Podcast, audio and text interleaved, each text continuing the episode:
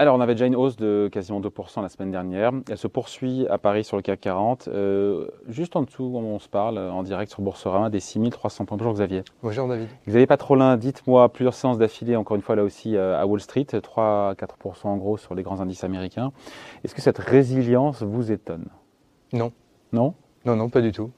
Parce que certains disent que finalement les investisseurs ont un petit peu digéré digérer enfin la, fermeté des banques centrales, de la Fed, la série des hausses de taux, à force de le répéter, bah, bah, maintenant on a compris. Quoi. Hein. Voilà, c'est ça. Donc il y a un risque qui, d'une certaine façon, s'atténue, qui est le risque inflationniste par la, réaction des, banques centrales. La Fed, euh, antérieurement, et la BCE tout, tout, récemment. Donc c'est un risque.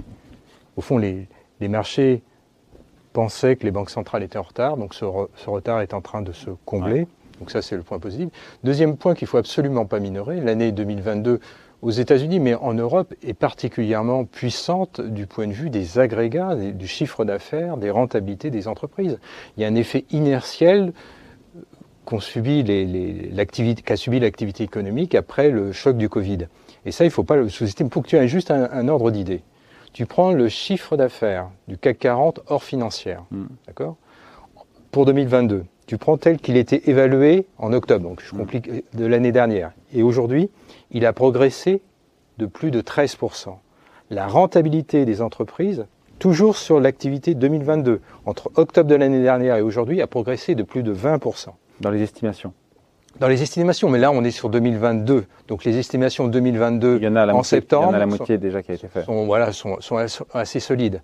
Donc ce qu'il faut voir, c'est que le marché a... Et donc comment on explique ce découplage entre des, des, des économies qui ralentissent et des grands groupes qui réussissent à augmenter leur chiffre d'affaires et leur profitabilité? Le, miracle de l'inflation. Hmm. L'inflation a une contribution sur l'activité nominale. Ouais. Mais il y a aussi les coûts derrière. il y a les coûts derrière. Il y, a les, coûts de, production. Oui, mais les coûts, les coûts justement, c'est à venir.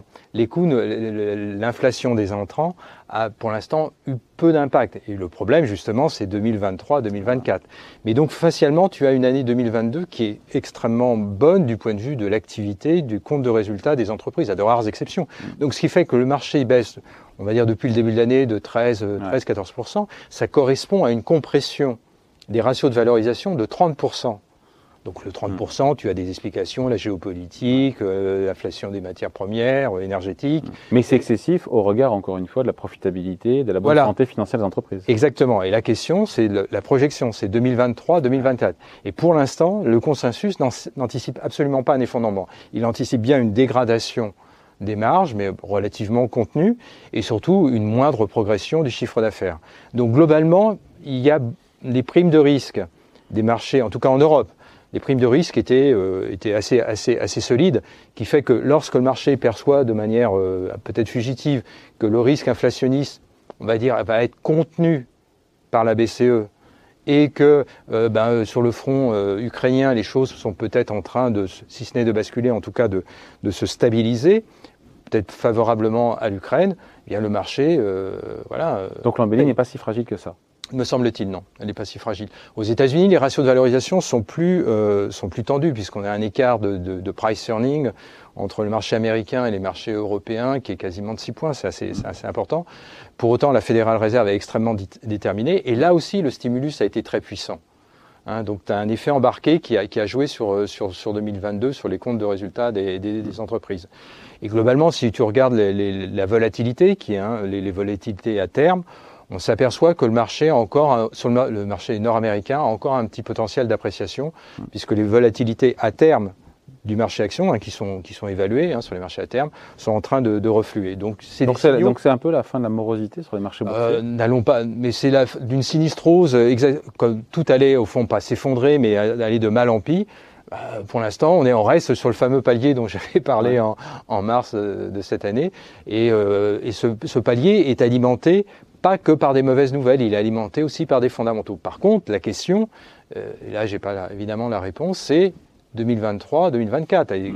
Ce que tu as mentionné dans ton précédent interview, si euh, du jour au lendemain Poutine coupait euh, l'alimentation énergétique en gaz pour l'Europe, euh, si on avait des blackouts euh, électriques parce que le, le- le réseau n'était pas capable de servir la demande pour des raisons euh, de, de climat ou autre, alors là, on, on changerait de donne. Donc les risques demeurent, mais peut-être que le marché les a, comment dirais-je, pondérés de manière un peu, un peu excessive. Ouais, après, il y a aussi un gros test demain avec l'indice des précipitats aux Bien sûr. États-Unis pour, Mhm. pour le mois d'août. On, on verra enfin si le, le reflux était une exception ou si on a eu une véritable inflexion sur l'inflation américaine. Moi, j'ai l'impression, euh, aux États-Unis, alors, je suis pas un très grand, j'ai l'impression que le- l'inflation, le, le- le- le- le haut de l'inflation est derrière nous, ce qui n'est pas le cas euh, de l'Europe. Ouais. Euh, et qu'on devrait, donc ça devrait, ça va pas changer le fait que la Fédérale Réserve, sa prochaine réunion, va probablement annoncer une hausse de 75 points de, de Mm. base de, de ses taux Ouais, directeurs. 21 septembre.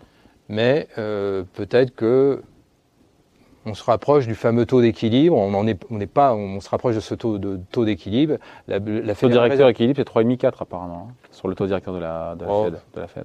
Non? Oui, c'est, c'est, c'est, c'est- À horizon 12-18 mois. Quoi. Oui, mais oui, oui, mais là encore, ils sont, euh, Mm. ils sont, ils sont, ils sont, ils sont, ils sont, ils sont souples. Si- S'ils voient vraiment qu'il y a un retournement. Le problème, c'est si tu as une inflation qui marque un plateau et qui reste sur un niveau Ouais. élevé, là, c'est très Il faut handicapant. finir le job, a dit. euh, exactement, euh, exactement. Donc il faut vraiment qu'il y ait une, euh, une tendance, et pour l'instant on n'y est pas évidemment. Euh, pour, la, pour la BCE, là c'est, On est au début. les choses sont, sont, sont assez différentes. Donc c'est la fin de la sinistrose sur les marchés boursiers? C'est la fin du... Non, c'est pas la fin de la sinistrose, mais c'est la fin d'une d'une espèce de, de- de- de paranoïa que, que les choses allaient de, mal en pis. Tu veux, les, les ratios de valorisation, on a une compression de 30% Des ratios de valorisation, avec simultanément une progression des bénéfices nets Ouais. par action de 13-14%. Moi, j'ai rarement vu ça. Donc ça s'explique parce qu'il y a le changement de pied monétaire, ça s'explique parce qu'il y a la géopolitique, ça s'explique parce qu'il y a les matières premières qui ont été euh, tendues, mais probablement que ce 30% était, euh, euh, offre une prime de risque intéressant. Et quand tu regardes, quand tu fais des comparaisons avec euh, ce qu'offrent les taux, les taux souverains encore aujourd'hui à, à 2,12 ou 2,15 sur le, sur le 10 ans français, 3,30 sur le 10 ans américain 3,30 sur le 10 ans américain, bah, tu te dis que le marché action peut. Ce qu'annoncent les macroéconomistes, c'est pas une récession profonde pour l'instant. Alors ils peuvent se tromper, mais ils n'annoncent pas une récession profonde pour 2023-2024. Mm. Ils annoncent une, une récession dite légère. Mm. Donc ça veut dire qu'on a quand même des effets embarqués de toute la stimulation qui a précédé qu'il ne faut pas minorer. Je pense que le marché a, fait un, un shift, un basculement beaucoup trop rapide d'une espèce de scénario, la blue sky scénario, à un scénario totalement noir.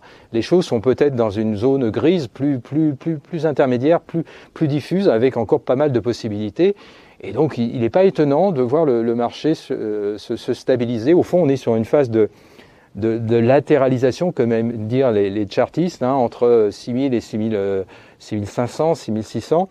Et on reste dans cette, avec des forces antagonistes hein, qui s'opposent, mais il y a une force qu'il ne faut Et- pas minorer, Ouais. hein, que j'ai mentionné, qui est quand même la Les profitabilité ouais. des entreprises, des chiffres d'affaires euh, qui De ce- de ce canal, on finit là-dessus, on en sort comment de ce canal? Ah, c'est la bonne question. Là, tu me demandes un, un art Ouais. divinatoire que je n'ai pas. Euh, je pense que je ne serais pas surpris qu'on ait encore un peu d'agitation, mais qu'on sorte quand même progressivement par le haut. Euh, je ne serais pas surpris que, tu sais, tout choc énergétique, alors là, on est dans une situation euh, géopolitique singulière, puisqu'on a un premier euh, confrontation interétatique sur le continent européen depuis euh, la Seconde Guerre mondiale. Donc, il faut quand même rester un, un tout petit peu prudent. Mais je ne serais pas surpris qu'on ait une, une sortie par le haut, parce que peut-être que le choc énergétique va être su- suivi d'un contre-choc énergétique. C'est-à-dire que là, on est omnibulé sur l'hiver, sur euh, est-ce qu'on aura assez d'électricité, assez de gaz. Ok, d'accord. Mais projetons-nous euh, 6 à 12 mois devant. Peut-être que on aura un environnement qui sera sera pas redevenu comme ça l'était euh, en, en 2020 ou début 2021, mais peut-être qu'on sera dans un environnement plus souple, plus favorable, et peut-être qu'on aura eu un reflux des matières premières, notamment du, du pétrole. Tu as vu que le pétrole, parce que le 90 pétrole, c'est pas uniquement une donne euh, européenne, c'est une donne aussi économie mondiale, c'est une donne, euh, c'est l'économie chinoise, c'est le ralentissement. Donc tout ça va. C'est va- 90 dollars le baril aujourd'hui, 92. quoi. voilà. Donc après, il y a le rôle de cartel de l'OPEP euh, et des non-OPEP, hein, l'OPEP+. Peut-être que ce cartel va... Bon, pour l'instant, il ne montre pas de signe de, de fragilité, mais il peut, euh, il Se peut fissurer. se fissurer. Et donc, je serais... Voilà, donc on, on peut... On n'a pas que des mauvais éléments devant nous. Et donc, à ces niveaux de valorisation, Hein, J'aurais pas dit ça il y a 12 mois. À ces niveaux de valorisation, euh, ben, euh, faut peut-être pas mettre tout son argent de- sur, le, sur le marché, bien entendu, mais il y a probablement des, des opportunités. Et l'activité M&A euh, demeure, malgré la fusion-acquisition, demeure. Il y a peu d'introductions, mais il y a quand même quelques opérations. De, et donc, euh, c'est des signaux à, À regarder. retenir. Voilà. Allez, merci beaucoup. Explication signée Xavier Patrolin pour Albatros Capital. Merci. Salut.